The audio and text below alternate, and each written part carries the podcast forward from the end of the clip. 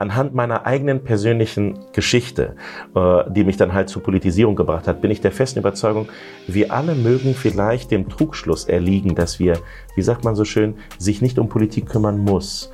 Aber Politik kümmert sich um jeden Einzelnen von mhm. uns und zwar in allen Lebensbereichen. Ich glaube, dass die Corona-Pandemie sehr deutlich gezeigt hat, in wie viele Bereiche Politik übrigens auch eingreifen kann. Ja. Stichwort Lockdowns und dergleichen. Also Politik äh, ähm, durchdringt jeden Lebensbereich unseres Lebens. Spielfeld Gesellschaft, der Podcast. Spielfeld Gesellschaft ist eine Plattform, die Menschen und Ideen verbindet. Unser Ziel? Den gesellschaftlichen Zusammenhalt stärken. Eine Initiative der Niedersächsischen Lotto Sportstiftung. Herzlich willkommen zu einer neuen Folge Spielfeld Gesellschaft, der Podcast. Wie immer wollen wir über das Thema gesellschaftlicher Zusammenhalt sprechen. Heute stellen wir uns die Frage, was Politikerinnen und Politiker damit zu tun haben. Zu Gast haben wir ein Mitglied des Bundestages, Dr. Christos Pantazis. Kito, schön, dass du da bist. Freut mich sehr für Ihre Rede. Würdest du dich bitte einmal vorstellen? Also ich bin Christos Pantazis, 47 Jahre alt oder jung, wie immer das manchmal ähm, beschreiben möchte. Aber gute Freunde sagen Kito zu mir. Ähm, ich bin vom Beruf Mediziner, also ich habe in der Neurochirurgie gearbeitet über zehn Jahre lang und bin äh, seit 2013 Berufspolitiker, zunächst einmal im Landtag, im Niedersächsischen Landtag, habe ich dort die Stadt Braunschweig vertreten, äh, zwischen 13 und 21 und seit 21 bin ich jetzt direkt gewählter Abgeordneter für den Wahlkreis 50 Braunschweig. Erlaube mir zu Beginn gleich eine große Frage. Mhm. Warum machst du Politik? Es gibt zwei Gründe, warum ich Politik mache. Äh, der eine ist persönlicher Natur und der eine ist beruflicher Natur. Der persönlicher Natur ist die Tatsache, dass ich, der Name sagt es ja, Christus Pantazis, äh, Migrationshintergrund habe. Und zwar griechischen Migrationshintergrund, streng genommen im Braunschweigischen würden wir eher sagen Hannoveraner Migrationshintergrund. Und da ist es folgendermaßen, dass ich von Geburt an nicht deutscher Staatsbürger war. Und das äh, bedeutet, oder es lag hauptsächlich daran, dass ja das Staatsbürgerschaftsrecht ja aus dem Jahr 1913 war. Ich bin mhm. Jahrgang 75. Dieses Recht galt bis zum Jahr 1999, 2000. Ähm, das hat äh, mich anfangs in der Hinsicht äh, nicht sonderlich betroffen oder jedenfalls habe ich davon nicht wenig mitbekommen. Aber aufgrund dieser gesetzlichen Grundlage war ich nicht deutscher Staatsbürger von Geburt an. Bis zum 16. Lebensjahr kein Problem, aber mit dem 16. Lebensjahr bekommen wir alle den Personalausweis. Und mhm. ich habe damals eine Aufenthaltsbescheinigung bekommen, ein schönes grünes Blatt Papier mit meinem Pass drauf oder mit dem Foto drauf, wo dran, drauf stand, Christos Pantazis darf von bis sich in der Bundesrepublik Deutschland aufhalten. Zwei Jahre, musste ständig erneuert werden. Also es gab auch regelmäßige Besuche bei der Ausländerbehörde. Und die erste Frage, die mir damals dort gestellt worden äh, ist, war, Herr Pan, Pan, wie spricht man den Namen überhaupt eigentlich aus? Ähm, sprechen Sie eigentlich Deutsch? Entschuldige, ich muss das nochmal äh, unterstreichen, obwohl du hier in Deutschland geboren bist, ja, in Hannover. Ja, genau, in Hannover geboren und in Silze aufgewachsen. Und dann ist es folgendermaßen, also die erste Frage war dann, Herr Pann, wie spricht man Ihren Namen überhaupt eigentlich aus? Sprechen Sie überhaupt eigentlich Deutsch? Mhm. Und äh, ich war, habe damals so einen dicken Hals bekommen und habe dann geantwortet, ich befürchte sogar besser als Sie. Mhm. Das hat natürlich ziemlich vieles deutlich verschlimmert an der Stelle, äh, weil man ja natürlich halt auch ähm, Unterlagen, alles Mögliche einreichen musste. Es war also nicht ganz einfach. Und ich habe die Aufenthaltsbescheinigung alle zwei Jahre erneuern müssen, stundenlang in der Schlange gewartet. Damals gab es noch keine Unterscheidung zwischen EU-Angehörige und Drittstaatangehörige. Ja. Das heißt, wir standen alle in einer Schlange, drei Stunden ungefähr, dann war man dran und dann ist man in der Hinsicht nicht unbedingt im Sinne einer Willkommenskultur freundlich begrüßt worden. Und das war der Grund, warum ich dann irgendwann mal für mich entschieden habe, dass ich bis zum 16. Lebensjahr total unpolitisch gewesen bin. Ich habe mich nicht um Politik gekümmert, aber Politik hat sich um mich gekümmert. Und ich habe dann begonnen, mich einfach mal zu politisieren. Das heißt, ich habe nachgefragt, woran liegt das? Das ist schließlich auch mein Land. Ähm, und habe dann, damals gab es noch kein Internet, aber dann schrittweise bin ich in die Bibliothek gegangen und habe mir das alles in Ruhe durchgelesen, habe festgestellt, das ist die gesetzliche Grundlage. Wer verabschiedet solch eine gesetzliche Grundlage? Wer möchte diese beibehalten und wer möchte diese ändern? Ja. Und das hat dann schrittweise bei mir zu einer schleichenden, aber intensiven Politisierung geführt. Und das ist der Grund, warum ich heute hier bin. Also der, du hast gesagt, es gab zwei Gründe und der erste Grund war diese Ungerechtigkeit, die du erfahren Richtig. hast, die Richtig. dich angetrieben hat, dich schlau zu machen, wie es zu dieser Ungerechtigkeit kommen kann Richtig. und eventuell, wenn du dich eben politisch einbringst, kannst du etwas dagegen tun, um diese Ungerechtigkeit in der Zukunft zu entschärfen. Richtig. Was absolut. war der zweite Grund? Der zweite ist beruflicher Natur. Ich habe Medizin studiert hier an der Medizinischen Hochschule Hannover und dann halt auch mein PJ seinerzeit in Basel gemacht außerhalb Basels in der wundervollen Stadt Laufen war ich dort im Kantonsspital. Laufen ist für die, die es nicht wissen, an der Stelle bekannt äh, wegen einer großen Firma dort. Richard und Co. Laufen, Ricola. Mhm. Jeden Morgen roch es schön nach äh, Gewürzen und äh, an Kräutern. Und da ist es folgendermaßen, dass ich für mich ähm, seinerzeit das Schweizer Gesundheitssystem kennengelernt habe. Und das Schweizer Gesundheitssystem unterscheidet nicht zwischen gesetzlich Versicherten und Privatversicherten. Alle sind in einem Topf. Alle in einem Topf. Es gibt nur eine kantonale Versorgung, das ist etwas anderes. Das heißt also, dass man kantonspezifisch dann entsprechend die Patienten verlegt, damit sie heimatnah behandelt werden sollen. Aber grundsätzlich gibt es dort keinen Unterschied. Und dann kam ich nach dieser Zeit wieder nach Deutschland zurück. Mein allererster Tag in der Neurochirurgie äh, war dann folgender Natur, dass ich dann begrüßt worden bin. Dann haben wir uns die ganzen Stationen angeschaut und dann bin ich äh, darauf hingewiesen worden, das ist die Station der Privatversicherten. Mhm. Da du als Jungassistent den ein sogenannter Privatassi sein wirst, also den Chefarzt begleiten wirst, wirst du dann entsprechend dann halt auch für diese verantwortlich sein. Dann bekommt man auch einen Teil der Privatliquidation dann entsprechend, also man bekommt einen extra Obolus dafür. Und die andere Station ist die Station der sogenannten Kassenpatienten. Mhm. Ich war ehrlich gesagt sehr geschockt, äh, äh, weil ich der Ansicht war, dass wir die Klassengesellschaft eigentlich mit dem Jahr 1918 hinter uns gelassen mhm. hätten. Und da habe ich festgestellt, hier stimmt irgendetwas nicht. Also wieder eine Ungerechtigkeit. Richtig, genau. Und das hat sich dann schrittweise natürlich auch dann ähm, in der, im weiteren beruflichen Verlauf weiterhin auch vertieft, manifestiert. Ich habe damals halt auch gemeinsam auch den Marburger Bund in Braunschweig gegründet, als wir damals drei Monate lang gestreikt haben, um halt einen eigenen Tarifvertrag dann schrittweise zu erstreiten. Dann habe ich festgestellt, dass sich das Hamsterrad durch durch die Einführung der Fallpauschalen immer schneller dreht. Es gab eine massive Arbeitsverdichtung, immer weniger Personal, eine Ökonomisierung des Gesundheitssystems neben dieser Klassen, äh, Klassengesellschaft. Ich will nicht sagen, dass alle unterschiedlich behandelt werden, aber es sind Sachen, die an meinem Gerechtigkeitsempfinden massiv genagt haben. Und das war einer der Gründe, warum ich gesagt habe, das will ich gerne ändern. Mhm. Bin zunächst einmal angetreten für den Betriebsrat als ärztlicher Vertreter, bin dann in den Betriebsrat gewählt worden, habe mich aber damals nicht freistellen lassen, das war 2010. Und dann bin ich gefragt worden, ob ich nicht Interesse hätte, für das Land zu kandidieren. Und ich habe dann für mich entschieden, nach langer Debatte intern, also in der Familie als auch mit meinem Chef damals, gehe ich diesen Weg oder nicht, weil man gibt ja dann auch eine Karriere auf in der Medizin. Ist nicht immer einfach, das muss man offen sagen. War das dann schon so zu dem Zeitpunkt, dass du dich entscheiden musstest, entweder Medizin Medizin oder Politik? Ja, weil der Punkt ist gewesen, ich habe ja mit meinem Chef damals gesprochen, der hatte mir gesagt, also ich kann dir keine Oberarztstelle anbieten. Ähm, deswegen, falls du kandidieren möchtest, habe ich dafür Verständnis und ich würde dir auch den Rücken frei halten, weil solch eine Frage bekommt man nicht alle Tage. Mhm. Äh, und äh, vor diesem Hintergrund habe ich gesagt, okay, ich würde es gerne versuchen wollen. Man muss wissen, dass der Wahlkreis 15 Jahre lang nicht geholt worden ist von der SPD. Äh, deswegen war das auch nicht unbedingt einfach an der Stelle. Damals war geplant, dass die Wissenschaftsministerin Johanna Wanka dort antreten wollen würde in Braunschweig, äh, was sich dann aber alles nicht so ergeben hat. Und ich habe dann für mich entschieden, ich würde es machen.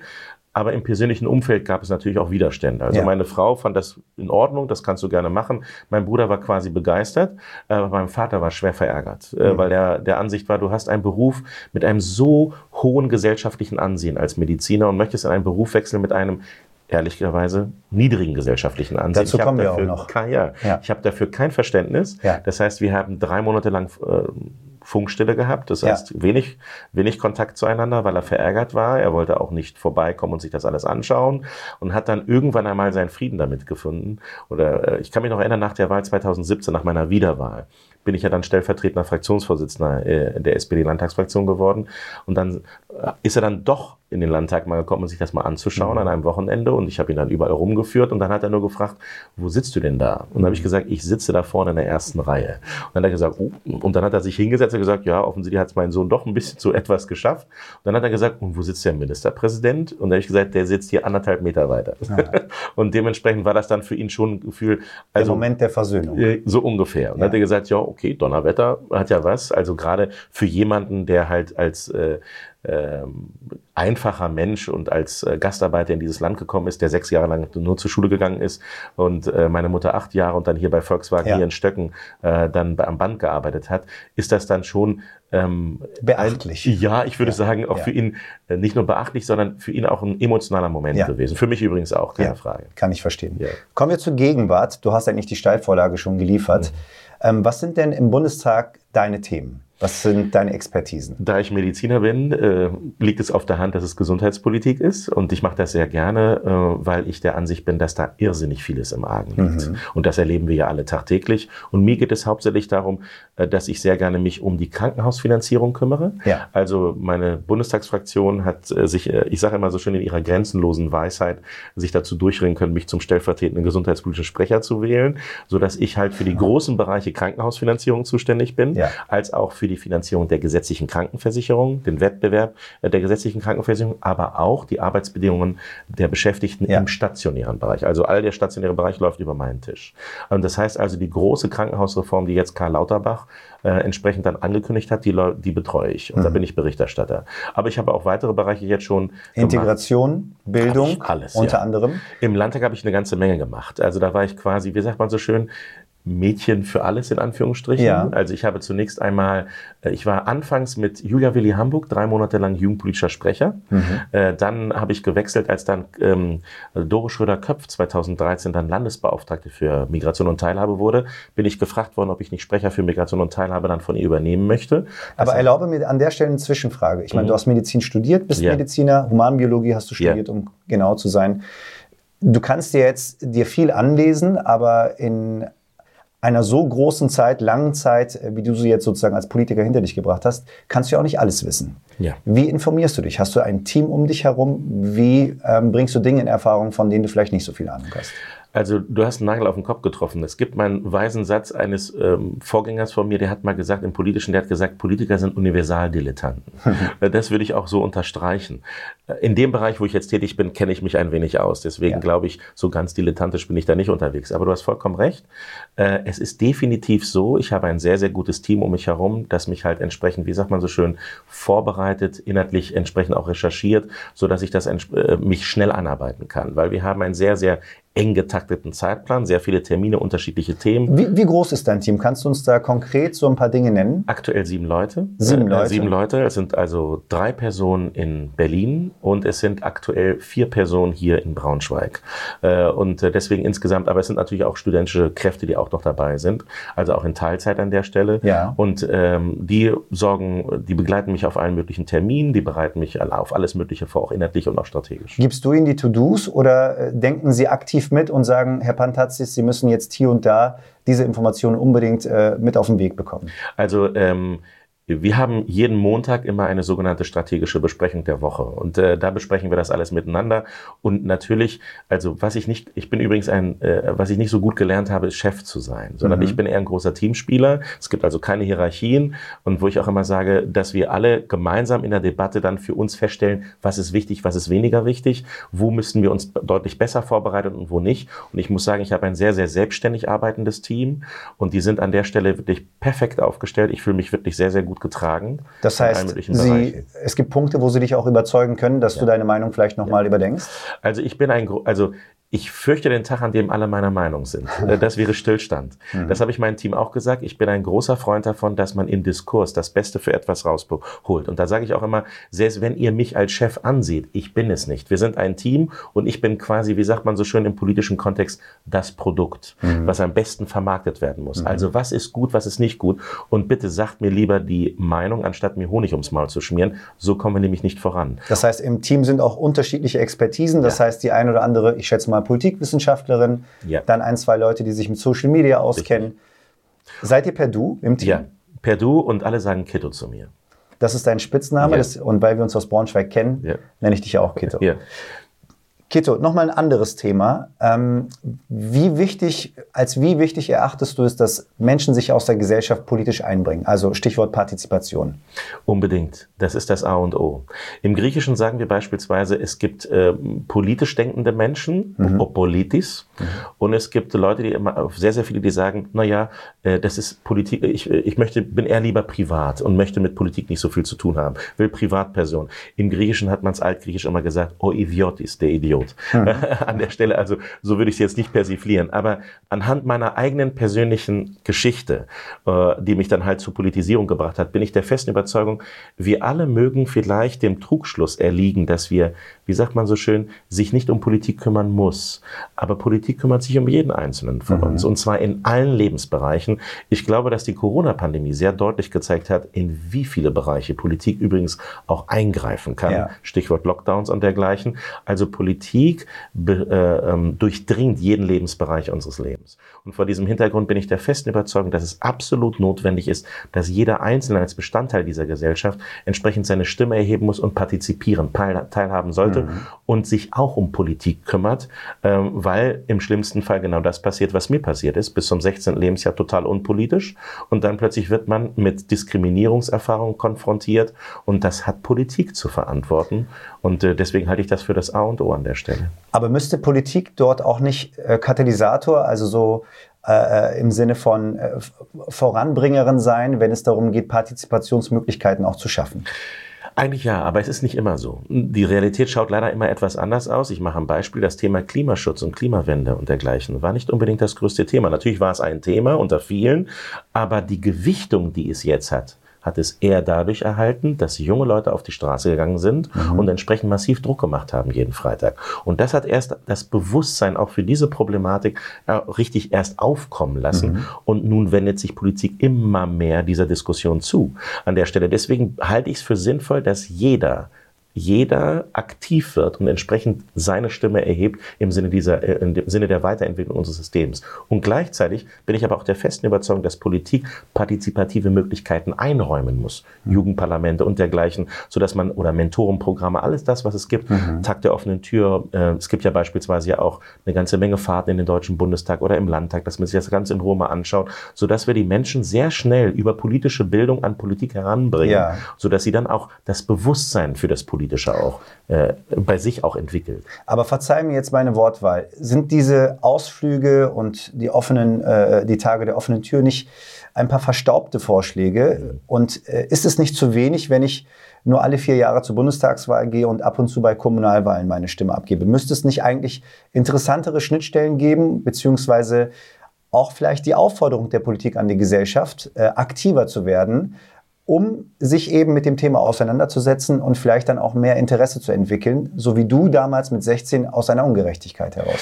Vollkommen richtig. Also wenn es, ein, wenn es folkloristisch anmutet, tradiert, dann lehne ich das ab.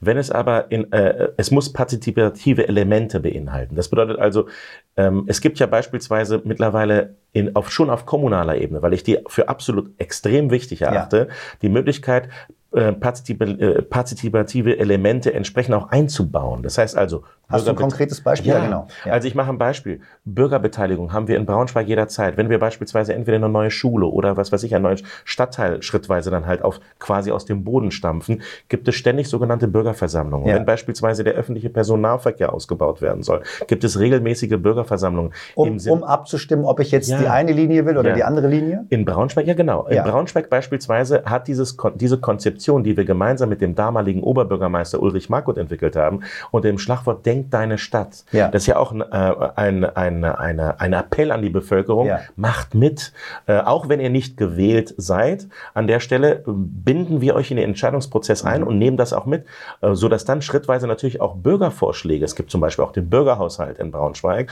wo beispielsweise auch Bürger Vorschläge für Haushaltsanträge auch mhm. einreichen, die dann auch Berücksichtigung finden an der Stelle. Ich halte so etwas für ganz sinnvoll. In der Schweiz beispielsweise habe ich unabhängig davon auch die Erfahrung mit unzähligen Volksentscheiden gemacht. Mhm. Die sind, ähm, das ist zwar tradiert und entsprechend natürlich halt auch über mehrere Jahrhunderte dann halt auch an der Stelle natürlich auch in die Gesellschaft hineingeflossen, aber ich habe da wirklich sehr, sehr gute Erfahrungen ja. mitgemacht. Ist keine Mehrheitsmeinung, so ehrlich muss ich sein. Also ich persönlich mag das Schweizer Modell an der Stelle, aber es gibt natürlich sehr, sehr viele, die sagen, na ja Gott, dann haben wir aber auch manchmal etwas schwierige Entscheidungen, die wir eigentlich gar nicht mal so wollen. Na, es kommt darauf an, welche Entscheidungen man sozusagen auch ähm, äh, den Bürgerinnen und Bürgern überlässt. Also ja. es muss ja jetzt nicht gleich die ganz große Entscheidung sein, die vielleicht dann alle Bundesbürgerinnen und Bürger betrifft. Ja. Aber auf kommunaler Ebene könnte man ja schon mal mit anfangen. Ja. Kommen dort dann bei solchen Bürgerbeteiligungen dann auch Politikerinnen und Politiker und äh, die Gesellschaft zusammen? Ja, also ich beispielsweise bin bei einigen da. Also ich kann mich noch erinnern, dass wir seinerzeit in Braunschweig nur mal, äh, da haben wir eine Frage, wie soll beispielsweise die neue Straßenbahn in der Nordstadt in Braunschweig halt entsprechend dann, welchen Verlauf soll sie ja. nehmen? Das ist die sogenannte Campusbahn und da gab es ein, zwei Bürgerbeteiligungen, also jedenfalls Bürgerversammlungen, bei denen war ich auch anwesend, bin auch von, mhm. äh, von Bürgern und Bürgern auch erkannt worden, haben gesagt, oh, was machen Sie hier? Sie sind doch Bundestagsabgeordnete. Ich habe gesagt, ja, aber ich bin auch ein Bürger dieser Stadt. Mhm. Und als Bürger dieser Stadt möchte ich gerne partizipieren und möchte auch meine Meinung äußern. Genauso wie Sie auch Ihre Meinung äußern.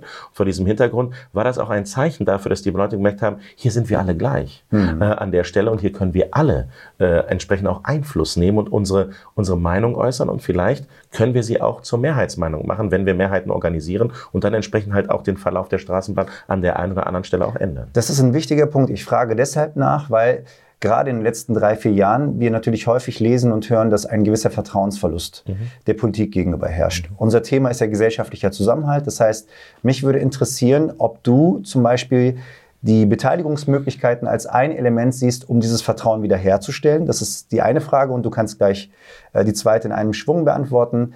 Ähm, wo, woran, woran liegt es, dass dieser Vertrauensverlust ähm, anscheinend in der Bevölkerung existiert? Und gibt es noch weitere Gegenmittel aus deiner, aus deiner Sicht? Also ich bin der festen Überzeugung, dass partizipative Elemente ein großer Bestandteil sein sollten, weil sie nämlich Vertrauen aufbauen. Mhm. Aber gleichzeitig schließt sich ja äh, der Kreis nur, wenn Politik an sich auch übrigens Transparenz walten lässt. Und wenn sie übrigens das Gesagte auch dann entsprechend um, umsetzt. Ich habe es ja häufiger mal erlebt, dass beispielsweise im politischen Kontext Politiker Politiker mit der, oder Politikerinnen immer mehr dazu neigen, unscharf zu argumentieren, nicht klar zu sagen, wo sie stehen. Auch das sorgt für Verunsicherung. Dass beispielsweise vor der Wahl etwas versprochen wird, was nach der Wahl dann nicht eingehalten wird, das sorgt meistens für eine massive Verärgerung an der Stelle. Ich kann mich noch an die Debatte beispielsweise erinnern, als wir seinerzeit 17, 18 plötzlich die GroKo wieder eingegangen sind. Das gab bei uns ja eine massive ja. Verwerfung an der Stelle, weil vor der Wahl was anderes gesagt worden ist. Deshalb bin ich ein Freund davon, dass man offen und ehrlich mit den Leuten umgeht. Dass mhm. man ähm, an der dass Stelle. Man, dass man an der Stelle zum Beispiel sagen würde, warum man jetzt seine Meinung umdisponieren und verändern musste? Richtig. Richtig. So dass man die Leute immer mitnimmt. Und die Transparenz ist das A und O. Warum tue ich etwas? Ähm, gibt es eventuell Abhängigkeiten, äh, die ich auch offenlegen muss? Das ist ja heute beispielsweise auch im Bundestag nicht so, wie ich es gerne hätte. Da gibt es beispielsweise bei den Nebeneinkünften nur zwei, drei Stufen. Es gibt aber nicht eine, eine Transparenz, so wie ich sie gerne hätte, dass alle möglichen Gespräche, die ich beispielsweise auch mit äh, Lobbyisten führe, dass die offen in einem Katalog zu. Warum ist das nicht so? Warum siehst du das so als, als ähm, Mitglied im Bundestag und andere Mitglieder im Bundestag sehen das nicht so weil es da Interessengruppen gibt, die das nicht wollen. Das muss ich so zur Kenntnis nehmen. Aber dann bestätigt das doch automatisch mehr oder weniger das Misstrauen in der Bevölkerung. Ja, ist es auch. Deswegen teile ich ja das auch. Und das geht, deswegen kämpfe ich ja dafür, dass wir dieses Misstrauen, was schrittweise gewachsen ist, entsprechend dadurch entkräften, indem wir für Transparenz sorgen, dass mhm. kein Misstrauen mehr vorhanden ist. Ich beispielsweise sage ganz offen, ich habe keine Nebeneinkünfte. Ich sitze in keinem Aufsichtsrat. Ich bin, äh, äh ich bin lediglich meinen Wählerinnen und Wählern im Wahlkreis verbunden. Denn sagen wir mal ehrlich, die Bundestagsabgeordneten werden alle, ich sag's mal so, fürstlich entlohnt mhm. äh, an der Stelle. Deswegen gibt es bei mir auch keine Abhängigkeit. Die einzige Abhängigkeit, der, äh, der ich unterliege, ist die Abhängigkeit meiner Wählerinnen und Wähler. Die können massiv Druck auf mich ausüben. Wenn sie das nicht machen, wählen wir sie nicht nochmal. Ja. So was ähnliches. Das ist genau der, der Punkt. Dass, äh, solche Rückmeldungen habe ich jeden Tag an der Stelle. Es gibt aber auch ein anderer Punkt, der mir wichtig ist in diesem Zusammenhang. Es gibt natürlich auch Vorurteile, die gewachsen werden, insbesondere durch soziale Medien und dergleichen, ja. die dafür sorgen, dass das das, dass das Ansehen des Berufspolitikers, der Berufspolitikerin so niedrig ist im Vergleich zum Ansehen des Mediziners, der Medizinerin. Mhm. Das, was mein Vater ja seinerzeit gleich zu Beginn gesagt hat, das wird ja auch genährt. Ja. Nicht nur durch Fehleinschätzungen der Politikerinnen und Politiker, sondern auch gleichzeitig natürlich auch durch Vorurteile und ich würde auch sagen Verschwörungstheorien, die schrittweise ja. natürlich auch genährt werden. Zu der Frage möchte ich auch gleich nochmal kommen, aber bevor wir, ähm, bevor wir dieses Thema überspringen, glaubst du, dass im Bundestag eine Mehrheit existiert, die eher deiner Meinung ist, was die Transparenz betrifft? Ähm, ich würde sagen, äh, ja, eigentlich müsste es eine Mehrheit geben. Dann ist es ja eine Frage der Zeit, bis das Ziel Ja, erreicht. ich bin der festen Überzeugung, dass es kommen wird. Und zwar in der Form, wie wir es gerne hätten. Mhm. Also wie ich es gerne hätte. Also für meine Fraktion ist das klar. Äh, wir würden das ja gerne machen wollen. Ich glaube auch, dass es auch für, die, äh, für unsere Partner von den Grünen klar ist und auch für die FDP. Es gibt aber immer wieder Partikularinteressen. Es gibt auch Abgeordnete, die sagen, nein, das will ich nicht. Ich mache ein Beispiel. Man muss, es gibt ja auch Abgeordnete, die noch einen Nebenberuf haben, die beispielsweise noch, ich sag's mal so, ärztlicher Kollege oder ein Apotheker noch eine Apotheke leiten an der ja. Stelle parallel und die dann sagen, ich möchte nicht, dass meine Einkünfte ähm, dann veröffentlicht werden Warum nicht? Form. Weil sie natürlich halt äh, sich im Wettbewerb stehen zu anderen, äh, zu anderen Einrichtungen. Das darf man nicht außer Acht lassen. Aber das gerade gerade dann muss es ja transparent gemacht werden, damit eben klar ist, dass dort kein Interessenskonflikt herrscht. Das stimmt, ja. Das ist ja meine Sicht der ja. Dinge. Aber und wenn es nicht transparent, genau, wenn es nicht transparent gemacht wird, ist es im Umkehrschluss mehr oder weniger automatisch eine Bestätigung des Misstrauens ja. und führt dazu, dass die Leute eben teilweise, und jetzt können wir die Überleitung machen, äh, Verschwörungstheorien und Vorurteile dann auch noch bestätigt sind. Richtig. Aber der, der Staat muss auch Regeln einführen. Ich mache ein Beispiel. Es gibt ja sehr, sehr viele Politiker, die nach dem Politiker-Dasein in die Privatwirtschaft wechseln. Deswegen haben wir ja Karenzzeiten äh, auch gesetzlich auch eingeführt, um genau diesen Vorurteilen entgegenzuwirken. Es gab ja teilweise auch fliegende Wechsel. Ne? Und vor diesem Hintergrund bin ich der festen Überzeugung, dass wir da was machen müssen und mehr machen müssen. Es sind schon richtige Schritte in die richtige Richtung gegangen worden, aber sie sind noch nicht so, wie ich sie mir wünschen würde. Glaubst du, dass das ausreichen wird, um das Vertrauensverhältnis bei den Gruppen, wo ein Verlust herrscht, äh, wiederherzustellen? Äh, schwierig. Äh, ich persönlich bemühe mich darum. Das heißt also, ich mache regelmäßig auch Bürgerversammlungen, Bürgersprechstunden und mache auch Hausbesuche, um das Gespräch auch zu suchen an der Stelle. Da gibt es auch völlig interessante äh, Begegnungen, die man dann auch hat an der, in mehreren Bereichen. Aber ich weiß nicht, ob jeder Kollege oder jede Kollegin das ebenfalls genauso macht. Ähm, wir, wir sind bemüht, oder jedenfalls wir müssen als Politiker äh, und Politiker, also als Berufspolitiker bemüht sein, das Vertrauen jeden Tag wieder neu zu gewinnen. Mhm. Und es ist Vertrauen verloren gegangen, ähm, keine Frage. Aber wir haben natürlich auch in den sozialen Medien halt es mit Verschwörungstheorien zu tun. Das heißt, in der Regel haben wir teilweise, so ehrlich muss ich sein, die kompliziertere Geschichte zu erzählen. Und das ist genau die Problematik, die wir haben. Was meinst du damit mit Das heißt also, äh, es ist ja, also es gibt ja diesen Einspruch, die Lüge ist sechsmal um die Erde, bevor die Wahrheit den ersten Schritt macht. Mhm. Das ist bei Verschwörungstheorien meistens meistens der Fall. Um mhm. das dann halt entsprechend auch zu konterkarieren, muss man sehr gut vorbereitet sein. Das mhm. heißt auch, auch sehr gut aufgestellt sein und entsprechend sehr viel Öffentlichkeitsarbeit machen. Und die hat auch diese Gewichtung. Deswegen hat ja beispielsweise mittlerweile jeder Abgeordnete auch seinen Social Media Auftritt massiv professionalisiert, mhm. damit er nämlich auch Bevölkerungsgruppen erreicht, er oder sie erreicht, die er sonst oder sie nicht erreichen würde. Mhm. Das merkt man mittlerweile auch. Die Interaktion zwischen Politiker und Bürger nimmt immer mehr zu. Also wir haben enorm viele Zuschriften mittlerweile, die wir natürlich auch alle versuchen abzuarbeiten an der Stelle. Wir merken aber auch gleichzeitig, welchen Einfluss soziale Medien auch haben.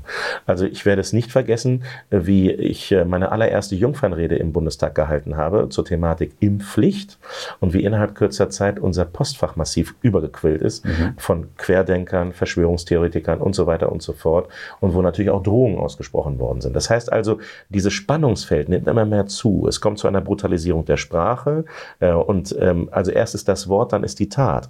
Und vor diesem Hintergrund haben wir eine große Aufgabe, nicht nur als Politiker, sondern die Gesellschaft an sich, politische Bildung anders zu begreifen und entsprechend auch anders zu gestalten in der Herangehensweise. Im Grunde genommen äh, nennst du alle Schlüsselbegriffe, die ich mitgebracht habe als Frage. Auch Social Media ist ein Thema, was ich mit dir besprechen möchte. Aber vorher nochmal ähm, die Frage zu den Vorurteilen. Gibt es ein Vorurteil, was dich besonders ärgert, was du für absoluten Quatsch hältst gegenüber Politikerinnen und Politikern? Das Vorurteil, dass Griechen nicht mit Geld umgehen können. das ist einmal persönlicher Natur. Okay, das ist natürlich. Äh, äh, ja, das Vorurteil, äh, dass wir streng genommen äh, ehrlich gesagt faul wären und nicht arbeiten würden an der Stelle oder kaum sind wir gewählt, dann würden wir uns um gar nichts mehr kümmern und hauptsächlich nur um uns selbst und in der Bubble, in der Berliner Bubble uns dann bewegen. Äh, Entschuldigung, da ich das ja mehr oder weniger weiß, kannst du bitte sagen, was du für ein Arbeitspensum hast, wie viele Stunden du 60 bis 80 Stunden. Ja. 60 bis 80 Stunden. Also ähm, das ist schon nicht ohne. Ich hatte aber, da so ehrlich muss ich sein, aber auch im Vorfeld auch als Mediziner ungefähr so ein Arbeitspensum. Mhm. Das heißt also, für mich ist das äh, in der Hinsicht kein, kein Bruch gewesen. Ähm, und ich muss ganz offen sagen, gerade was das Arbeitspensum betrifft, ich glaube, die wenigsten wissen, dass der Bundestag teilweise bis drei bis vier Uhr morgens tagt. Mhm. Äh, dann äh, überträgt Phoenix schon nicht mehr.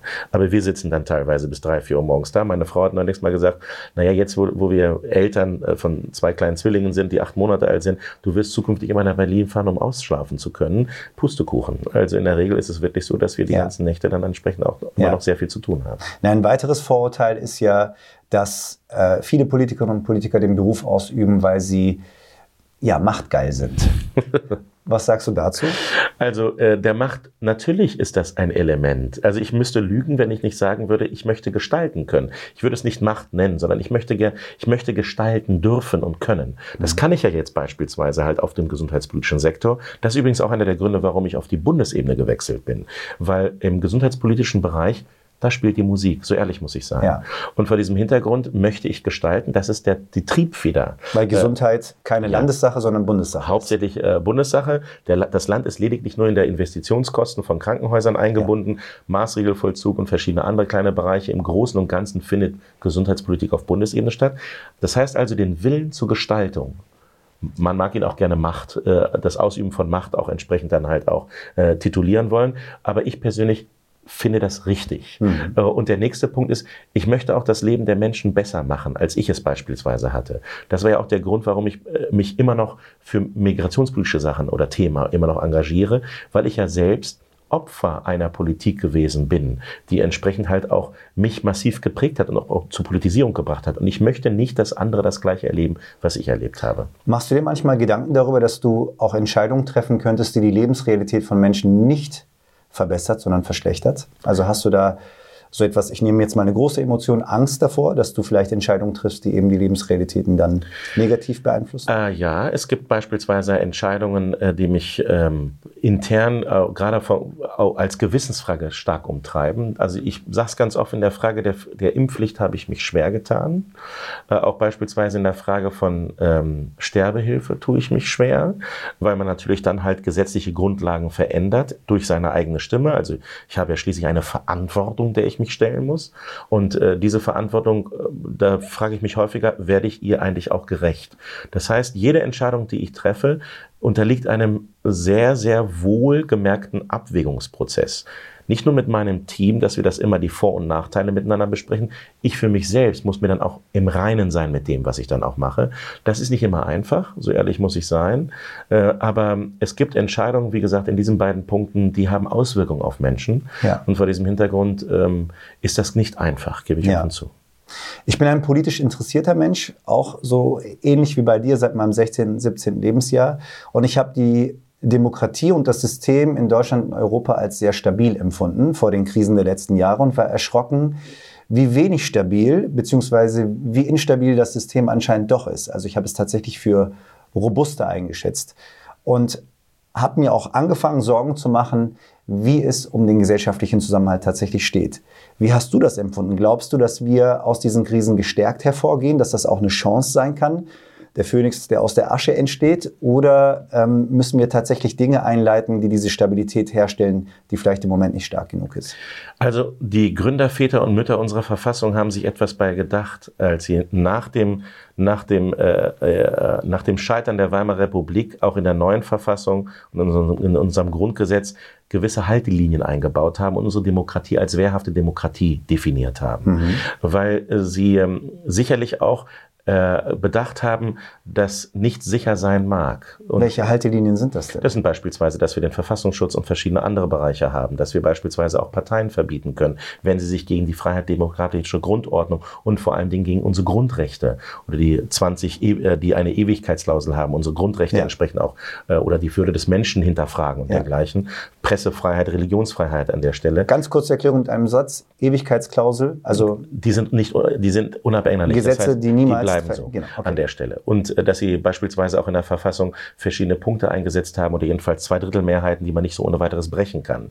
Und ähm, das sind halt historische Erfahrungen, die dann halt auch in die Entstehung unseres Grundgesetzes, also unserer Verfassung mit eingeflossen sind. Deswegen halte ich unsere Verfassung schon für äh, stabil an der Stelle. Unsere Verfassung, das Geschriebene. Ja, aber, das ist das auf dem Papier. Richtig. Aber ja. wir haben das, was im Leben ist. Und da muss ich ganz offen sagen, dass äh, mich die letzten Krisen, die wir halt erleben mussten äh, und noch erleben, erleben werden, ja. äh, sicherlich auch nachdenklich stimmen. Ich mache keinen Hehl draus, dass ich damals noch als äh, Jungabgeordneter äh, und als Sprecher für Migration und Teilhabe damals hier auf Landesebene die ersten, den ersten erhöhten Zuzug von Schutzsuchenden im Jahre 15, 16 hautnah miterlebt habe. Nicht nur im politischen, sondern halt auch im gesellschaftlichen, weil ich auch Vizepräsident des Niedersächsischen Roten Kreuzes bin. Also auch in, auf dieser Schiene habe ich das nicht nur in Braunschweig vor Ort, aber auch landesweit erleben können. Und ich habe feststellen können, dass zwar zu Beginn die Stimmung sehr, sehr positiv gewesen ist. Ich kann mich noch an die Bilder beispielsweise auch am Bahnhof in München noch erinnern ja. und dergleichen große Hilfsbereitschaft, wo ich anfangs der festen Überzeugung war, naja, die Anf wir hatten ja schon mal solch, äh, solch eine, eine Erscheinung Anfang der 90er Jahre. Und da habe ich gesagt, das wird, das wird schon nicht so sein. Ich merke, das Land ist weiter. Und ich habe leider zur Kenntnis nehmen müssen, dass alte Stereotypien immer wieder aufbrechen. Mhm. Immer wieder aufbrechen und leider Gottes soziale Medien eine Form von Brandbeschleuniger spielen. Und ich habe das anfangs wirklich sehr unterschätzt, so ehrlich muss ich sein. Und dann habe ich eine Tour durch ganz Niedersachsen gemacht und habe ja überall berichtet, welche gesetzlichen Grundlagen gibt es, wie sorgen wir dafür, dass die Menschen ankommen, dass wir eine sogenannte teilhabeorientierte Migrationspolitik be äh, beschreiben und keine nur auf rein ordnungspolitischen Grundsätzen. Und äh, ich habe festgestellt, dass die Stimmung schrittweise kippte. Woche für Woche änderte sich das gesellschaftliche Klima. Und so dass wir dann auch gefordert gefordert und äh, waren als Politik massiv gegenzusteuern, weil ich mir, weil wir uns alle Sorgen gemacht haben um den Zusammenhalt in dieser mhm. Gesellschaft und deutlich unterstreichen mussten, es geht hier darum, dass wir halt unsere Grundwerte, die wir haben, Humanität und dergleichen natürlich auch unter Beweis setzen und stellen und dass wir dann auch massiv gegen vorgehen. Anfangs war die Demokratie und ich sage ganz einfach, alle Parteien, die es im Spektrum gab, darauf nicht vorbereitet. Insbesondere was die Wucht ähm, der, der, der Verschwörungstheorien anbelangt, die auch über über die sozialen Netzwerke entsprechend auch gesteuert worden sind, waren wir nicht vorbereitet. Mittlerweile sind wir an der Stelle, was beispielsweise Abwehrmechanismen betrifft, deutlich weiter. Mhm. Wir Digitale Abwehrmechanismen. Absolut, genau. Wir identifizieren das jetzt auch mittlerweile, sodass wir auch dagegen vorgehen. Und wir identifizieren auch Handlungsbedarf im Bereich von politischer Bildung, Demokratiebildung, dass man den Leuten auch regelmäßig auch vermittelt, warum Demokratie was Sinnvolles und Gutes ist. Und trotz alledem macht mich das sehr nachdenklich, dass es regelmäßig auch Studien und Umfragen gibt und wo wir feststellen, dass bis zu 20 Prozent derer, aber insbesondere in den fünf neuen Bundesländern, den sogenannten fünf neuen Bundesländern, 20 Prozent derer sagen, Demokratie ist eigentlich nicht unbedingt das, was ich haben möchte, dass der Ruf nach einem, ich sage es einfach mal, starken Führer oder dergleichen oder eine starke Persönlichkeit nach einem autoritären System offensichtlich zunimmt. Und das sind für mich Alarmzeichen. Aber warum, warum äh, existiert diese Zunahme? Ist es so, dass wir je besser es uns persönlich geht, demokratischer sind und die Demokratie oder der Zusammenhalt, den ich äh, selbst verspüre, abnimmt, sobald sozusagen meine Fälle nicht mehr im Trockenen sind? Ist es ein Egoismus, der dazu führt? Es ist äh, sicherlich Erklärungsmuster. Einmal gibt es die sogenannte ähm, Angst um seinen sozialen Status. Mhm. Ich glaube, da, ähm, da, da gibt es halt sogenannte Verlustängste, Wohlstandsverlustängste. Das würde ich auf jeden Fall sagen. Das sorgt manchmal auch dafür, dass ähm, äh, diese Erklärmechanismen dann auch greifen. Äh, gleichzeitig muss man auch leider zur Kenntnis nehmen, ich finde, Demokratie ist die beste Staatsform, die es überhaupt gibt an der Stelle. Aber wir müssen zur Kenntnis nehmen, dass demokratische Entscheidungsprozesse länger brauchen als autoritäre Entscheidungsprozesse. Ja. Und mit, mit diesem Umstand kommt nicht jeder klar, mhm. weil es dann immer heißt, es muss doch jetzt so schnell wie möglich und dergleichen was passieren. Und entschuldige die Unterbrechung. Deswegen, ich spanne den Bogen nochmal ganz kurz ja. zurück halte ich es eben für doch eine gute Idee, Menschen an äh, politische Entscheidungen heranzuführen, damit sie sich als Teil dieses Prozesses fühlen. Richtig. Das ist der Grund, warum ich beispielsweise sehr dafür bin, dass man die Menschen stärker dran bindet und nicht ja. immer nur alle vier, fünf Jahre Wahlen durchführt, sondern auch zwischendurch sie nicht nur in Entscheidungsprozessen originär einbindet, sondern sie auch mal ab und zu auch mal abstimmen lässt. Ja. Das ist aber wie gesagt, das ist noch eine Minderheitenmeinung. Also ich persönlich bin ein Anhänger dieser partizipativen äh, Elemente, ja. aber auch, äh, weil ich das aus der Schweiz kenne und entsprechend als sehr wohltun und heilsam empfunden habe, da ist das radikale Element nicht so ausgeprägt wie hier, wenn es, wenngleich es auch ebenfalls auch dort Radikalisierungstendenzen gibt. Ja. Ich will das gar nicht aussprechen oder jetzt ausschließen. Aber nur weil man die Leute nicht mitentscheiden lässt, heißt es nicht, dass ja. diese Tendenzen nicht existieren. Nein, also, diese, die gibt's immer. Die gibt es, äh, genau. Äh, die sind halt äh, per se immer als Konstanz in einer Gesellschaft immer vorhanden. Und, und, dann ist die Frage, ist man nicht sogar froh darüber, wenn man sozusagen bei einer Abstimmung klar die Tendenzen beziffern kann, statt genau. sie sozusagen im Verborgenen richtig, zu vermuten? Richtig, ja. richtig. Kito, du hast ganz oft soziale Netzwerke angesprochen. Mhm. Also einmal im Kontext von, wie kannst du Nähe zu Bürgerinnen und Bürgern schaffen und dann auch äh, im Kontext von Verschwörungserzählungen. Ähm, würdest du die Frage, die ich jetzt mal ganz pathetisch stelle, Fluch oder Segen, würdest du da mal Stellung beziehen? Ralf Ranicki äh, hat mal gesagt, Fernsehen macht die klugen Klünger und die dummen dümmer. Und so ähnlich verhält es sich leider auch im Internet, obwohl ich nicht gleich alle als dumm titulieren möchte, die, äh, die solchen Erklärungsmustern erlegen. Mhm. Aber ich muss zur Kenntnis nehmen, dass sie mittlerweile sehr raffiniert gemacht sind. Ich kann mich noch erinnern, und da finde ich, ist das Beispiel Pandemie sehr, sehr gut.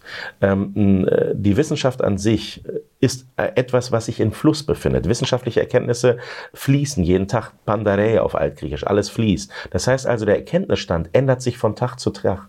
Und trotz alledem ist es so, dass Verschwörungstheorien eine Meinung aufgreifen und sagen, so und so ist das und auch teilweise dann halt auch wissenschaftsfeindlich sich äußern und äh, dass das teilweise auch bei einigen Bevölkerungsgruppen auch verfängt. Übrigens auch wenn es um den Klimawandel betrifft, mhm. gibt es Bevölkerungsgruppen, die den total leugnen. Das sind Debatten, die ich noch aus den 90ern äh, äh, kenne, wo wir meistens immer über den, äh, über den Atlantik rübergeschaut haben und gesagt haben, nun gut, da ist das Bildungsniveau nicht so groß in, in den Vereinigten Staaten, da kann sowas auch mal verfangen, dass die teilweise nicht daran glauben, dass CO2 halt auch für den Klimawandel zuständig oder verantwort maßgeblich verantwortlich ist. Es gibt solche Erklärungsmuster mittlerweile auch hier mhm. äh, an der Stelle und die verfangen in einigen Bereichen. Zwar nicht mehrheitsfähig, aber sie verfangen in einigen Bereichen. Deswegen müssen wir massiv gegensteuern an der Stelle. Das tun wir, keine Frage. Es gibt auch eine ganze Menge NGOs, nicht nur die Politik, sondern auch sehr, sehr viele Organisationen, die entsprechend natürlich auch aktiv sind. Und so dass wir auch Fake News de demaskieren, entlarven und entsprechend dann auch kundtun. Und das ist sehr, sehr wichtig. Ich habe beispielsweise auch erlebt, in, in wie tief solche Fake News auch beispielsweise auch in die Mitte der Gesellschaft vordringen können. Auch Kolleginnen und Kollegen. Äh, da gab es beispielsweise einen ehemaligen Bundestagskollegen von mir, ich habe ihn zwar nicht kenn persönlich kennengelernt, Herr Dr. Wodak, der halt auch Mediziner war, der hat ja die, die, äh, die Pandemie als Fake erklärt. Zum, mhm. Zu Fake erklärt gibt's nicht und dergleichen, eine normale Grippe und der, äh, an, an der Stelle. Und ich musste dann, meine, meine Kollegen aus dem Landtag haben sich damals an mich gewandt und gesagt, was hältst du denn von diesem Video, was hier gerade bei YouTube viral geht? Und ich habe den da schrittweise wissenschaftlich widerlegen können. Mhm. Aber wie das, was ich vorhin gesagt habe, wir haben immer die kompliziertere Geschichte zu erzählen, ja. weil wir uns Zeit nehmen müssen, ja. sie zu erläutern. Das ist jetzt sozusagen die Antwort im Kontext ähm, Verschwörungserzählungen yeah. und Social Media. Wie ist es denn für dich als, als äh, Bundestagsabgeordneter? Ist das für dich eine gute Möglichkeit, Nähe zu deinen Wählerinnen und Wählern zu schaffen? Ist es, definitiv. Insbesondere durch die sozialen Medien in unterschiedlichen Bereichen. Mein Team sagt, ich müsste mich noch breiter aufstellen, um noch Jüngere ansprechen zu können. Mhm. Stichwort TikTok und Snapchat und dergleichen. Da bin ich nicht aktiv. Mhm. Ähm, aber ich Sondern nur auf Instagram? Instagram, Facebook, Facebook, und Twitter. Okay. Twitter ein bisschen rückläufig, das gebe ich offen zu, aufgrund der neuesten Entwicklungen, was Twitter betrifft. Äh, kurze Zwischenfrage. twitterst du selber oder sind das auch Leute aus deinem Team? Ich twitter in der Regel selber, deswegen ist da nicht so viel drauf. Aber es gibt manchmal auch, ähm, auch mal Tweets, die macht mein Team und die werden aber als solche auch gekennzeichnet, okay. sodass Leute auch sofort unterscheiden können. TP, also Teampartner. Ich meine, ja, sie könnten ja auch deine Meinung für dich abtippen und du könntest dein Go geben, dann ist es ja trotzdem jetzt nichts was nicht zu dir gehört. Ich habe ja ein kleines Problem. Ich kann mich ja nie kurz fassen. Bei Twitter muss man sich kurz fassen können. Und vor diesem Hintergrund sage ich meistens meinem Team, also das würde ich ja gerne sagen wollen, aber ich schaff's nicht. Das. Ja, genau. Und ich schaffe das leider nicht so kurz.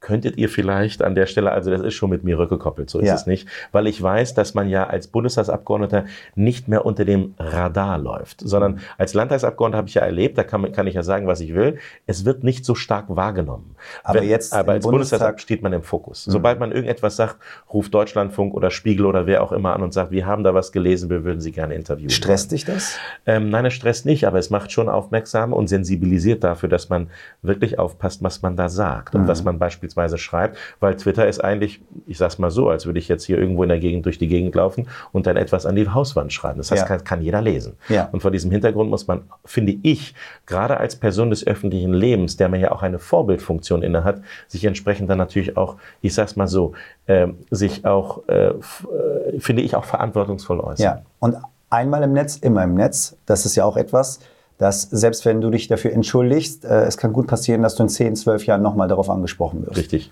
Das Netz vergisst nichts. Ist das eine Einbahnstraße oder empfindest du soziale Netzwerke auch als Möglichkeit, um Stimmen für dich einzufangen? Also mit Stimmen meine ich jetzt nicht Wählerstimmen, sondern äh, Meinungen und Tendenzen und so weiter ja, und so fort. Also wir machen auch interaktive Formate, indem wir sagen, wie steht ihr dazu, wie steht ihr dazu? Und es gibt eine ganze Menge Rückmeldungen an der Stelle, eine ganze Menge Anfragen, die darüber eingehen. Also man kann richtig gut interagieren, auch insbesondere auch mit Wählerschichten, die wir sonst nicht erreichen würden. Ähm, das sind Jüngere, so ehrlich muss man sein. Und äh, deswegen halte ich das für ein notwendiges Übel würde ich jetzt nicht sagen, aber eine notwendige Plattform und halt auch ähm, für seine Arbeit zu werben und gleichzeitig aber auch das, den Leuten das Gefühl zu geben, ihr könnt mich jederzeit kontaktieren. Mhm. Und ich komme auch gerne vorbei und wir können uns gerne auch über Sachen unterhalten. Also auch so etwas hatten wir. Äh, so Formate wie zum Beispiel Pantazis politisch persönlich, dass ich dann vorbeikomme. Wir haben aber auch mal das Format gehabt, Pizza mit Pantazis an der und äh, die Jusos hatten dann die Idee auch ein Uso mit einem Juso an der Stelle. Kannst du mich bitte für die beiden letzten Formate einladen? Sehr gerne. Also, würde ich gerne ja, also bei, bei, der, bei der Sache Pizza mit Pantazis und ein äh, Uso mit einem Juso, das haben wir auf dem Schlossplatz mitten in der Stadt Braunschweig gemacht und es waren über 100 Leute da und die haben im ersten Moment gar nicht glauben können, dass ich es bin. Äh, dann äh, habe ich dann gesagt, der bin ich, ja keine Frage. Und was ich auch sehr gerne übrigens mache, auch außerhalb von Wahlkämpfen, sind übrigens Hausbesuche. Weil die Leute, also man glaubt gar nicht, was man so alles erlebt. Dann geht die Tür auf und so, Sie, Sie vor mir, was machen Sie denn hier? Ich so, ich wollte einfach sagen, dass ich dann da bin, hier ein bisschen Infomaterial, ich mache dann eine Veranstaltung, würde mich freuen, wenn wir ins Gespräch kommen. Wenn Sie eine Frage haben, können Sie sich jederzeit unter den und den, den Kontaktdaten. Das geht noch als Bundestagsabgeordneter? Äh, ja. Also der, dein Sicherheitsstatus hat sich nicht verändert? Nein, nein. Es hat sicherlich ein Problem gegeben äh, durch diese eine Rede, ähm, durch diese Jungfernrede zur Impfpflicht, also das Überquellen äh, des Postfaches, Drohungen, die ausgesprochen worden sind, übrigens auch über so, äh, soziale Medien, mittlerweile übrigens auch mit Klarnamen mhm. äh, und so dass wir dann das Bundeskriminalamt einschalten mussten und dann die ganzen Nachrichten dann auch weitergeleitet haben. Und es gibt auch, der Bundestag empfiehlt auch in einigen Punkten, dass man übrigens auch eine ähm, Wohnortbegehung durchführt mit dem Bundeskriminalamt. Das ist das Problem. Es ist zu einer, zu einem, es ist schon zu einer Änderung des gesellschaftlichen Klimas gekommen. Da mache ich mhm. rechtspopulistische und rechtsextreme Gruppierungen halt natürlich auch äh, maßgeblich auch dafür verantwortlich, die das natürlich auch befeuern. Die befeuern das. Die Frage ist, wer bietet sozusagen Angriffsfläche, damit diese rechten Gruppen das aufgreifen und eben deswegen als, ich als ja, Motor nutzen. Deswegen sage ich ja, dürfen wir keine Angriffsfläche bieten. Ja. Wir, wir haben alle eine Vorbildfunktion inne. Mhm. Dieser müssen wir gerecht werden. Ich sage es ganz offen, als ich damals Mediziner war, hatte ich auch eine Vorbildfunktion inne. Ähm, äh, gerade wenn es um Bestechlichkeit geht, in der Art und Weise, dass wir alle gleich behandeln und dergleichen. Und es sind also verschiedene Punkte. Und jetzt hat Absolut. mir natürlich auch massiv Also man sollte als Arzt auch nicht mit einer Kippe äh, zwischen den Lippen dem Patienten empfehlen, äh, vielleicht ja. mit dem Rauchen aufzuhören. Richtig, genau. Das verstehe ich. Und das ist genau einer der Punkte. Oder zum Beispiel die Frage, das schwierige Angehörigengespräch hat mich beispielsweise jetzt auch dafür vorbereitet, auch schwierige Gespräche durchzuführen mit Reichsbürgern und so weiter, was ja auch nicht so ganz einfach ist an der Stelle, wenn man dann plötzlich am Infostand damit konfrontiert wird. Wichtig ist aber, äh, dass man äh, begreift, dass man als Vorbild besonders im Fokus steht und äh, dass man keine Angriffsfläche bieten darf, in keinster Weise. Deswegen bin ich ein Freund davon, totale Transparenz, Offenheit und halt auch Erreichbarkeit mhm. auch zu haben. Deswegen ist Bürgernähe das A und O. Hast du das Gefühl, noch genug Zeit dafür zu haben? Also, dass du diese Nähe eben auch leben kannst, so wie vielleicht äh, zu Beginn deiner politischen Karriere? Ich nehme mir die Zeit. Anders okay. geht es nicht. Das mhm. heißt also, die Schlachtzahl von Terminen können wir nicht so hochjagen, wie wir es gerne hätten. Aber ich versuche mir auch die Zeit für Bürgerinnen und Bürger zu nehmen. Es gibt immer, wenn es eine Frage gibt, immer eine Rückmeldung. Selbst eine negative Antwort ist eine Antwort. Und wenn möglich, machen wir das auch immer persönlich. Wir sind auch sehr dankbar, dass du dir Zeit für uns genommen hast. Ja, nicht dafür. Ich komme zu den letzten Fragen. Mhm. Ähm, mal von den kritischen Inhalten weg. Was sind denn die schönen Seiten deines Berufes? Der Beruf ist sehr abwechslungsreich, sehr abwechslungsreich. Und man kann beispielsweise auch Veränderungen herbeiführen, die im positiven Sinne sind. Ich mache ein Beispiel. Ich, äh, und zwar ein persönliches Beispiel. Ich bin ja äh, politisiert worden durch meine Erfahrungen, die ich gemacht habe aufgrund meiner Herkunft, aufgrund der gesetzlichen Grundlagen, was das Staatsbürgerschaftsrecht mhm. angeht. Ich habe ja die Ausländerbehörde ja nicht sonderlich als, als Willkommensbehörde kennengelernt. Ich habe übrigens das Gleiche durchgemacht. Ja, genau. Und der Punkt ist, mein allererster Antrag, den ich damals mit Phyllis Polat gemeinsam geschrieben habe im Landtag, war, Ausländerbehörden zu Willkommensbehörden umbauen. Und mit einem sogenannten Pilotprojekt an acht, an acht, neun Stationen in Niedersachsen. Das heißt also, ich habe in dem Moment äh, gehabt, so jetzt kann ich auch hier mal was verändern. Nicht nur für mich aus meiner eigenen Erfahrung, sondern ich weiß, dass alle diese Erfahrung gemacht mhm. haben. Und das ist so eine Art Glücksmoment. Das, was man beispielsweise im Medizinischen auch hat, wenn man jemanden operiert hat anhand eines Bandscheibenvorfalles und am nächsten Tag wacht er auf und sagt, ich habe keinen Schmerz mehr im Bein. Die, die, positive Wirksamkeit des Tuns. Richtig, das ist der Punkt. Also ich, ich habe ja so ein, ich leide unter einem Helfersyndrom. Deswegen bin ich auch Mediziner geworden. Deswegen habe ich auch diesen Beruf auch immer als Berufung empfunden. Und genau die gleiche Berufung empfinde ich auch als Politiker. Deswegen tue ich diesen Beruf, mache diesen Beruf herzlich gerne und auch mit Leidenschaft. Und ich sage es auch ganz offen, dabei spielt Geld keine Rolle. Mhm. Meine letzte Frage. Mhm. Kito, wenn du einen Wunsch frei hättest zum Thema gesellschaftlicher Zusammenhalt, was würdest du dir wünschen, damit aus deiner Perspektive der Zusammenhalt wieder stärker wird? Ich würde mir wünschen, dass wir Ereignisse, wie wir sie beispielsweise in, an den Silvestertagen jetzt in Berlin erlebt haben, dass wir sie nicht immer runterbrechen auf die Herkunft oder auf gewisse Vornamen. Äh, weil das sind wieder die gleichen Debatten, äh, die uns wieder zurückwerfen in die 90er Jahre. Ich habe ja das damals ja noch Ende der 90er Jahre erlebt, als äh, die doppelte Staatsbürgerschaft wieder hochkam. Wir haben schon wieder die Debatte, wir versuchen das Staatsbürgerschaftsrecht zu ändern und die alten Debatten, die teilweise den gesellschaftlichen Zusammenhalt wieder zerstören an der Stelle oder jedenfalls angreifen. Ich wünschte, wir wären etwas weiter. Dafür werbe ich, weil ich der festen Überzeugung bin, dass wir schon längst ein Einwanderungsland sind und dass wir die Realitäten endlich anerkennen sollten. Kito, vielen Dank für deine Zeit und danke für deine Antworten. Ich dafür sehr gern. Danke fürs Zuhören. Ihr kennt das Spiel. Folgt uns, um up to date zu bleiben. Bis zum nächsten Mal.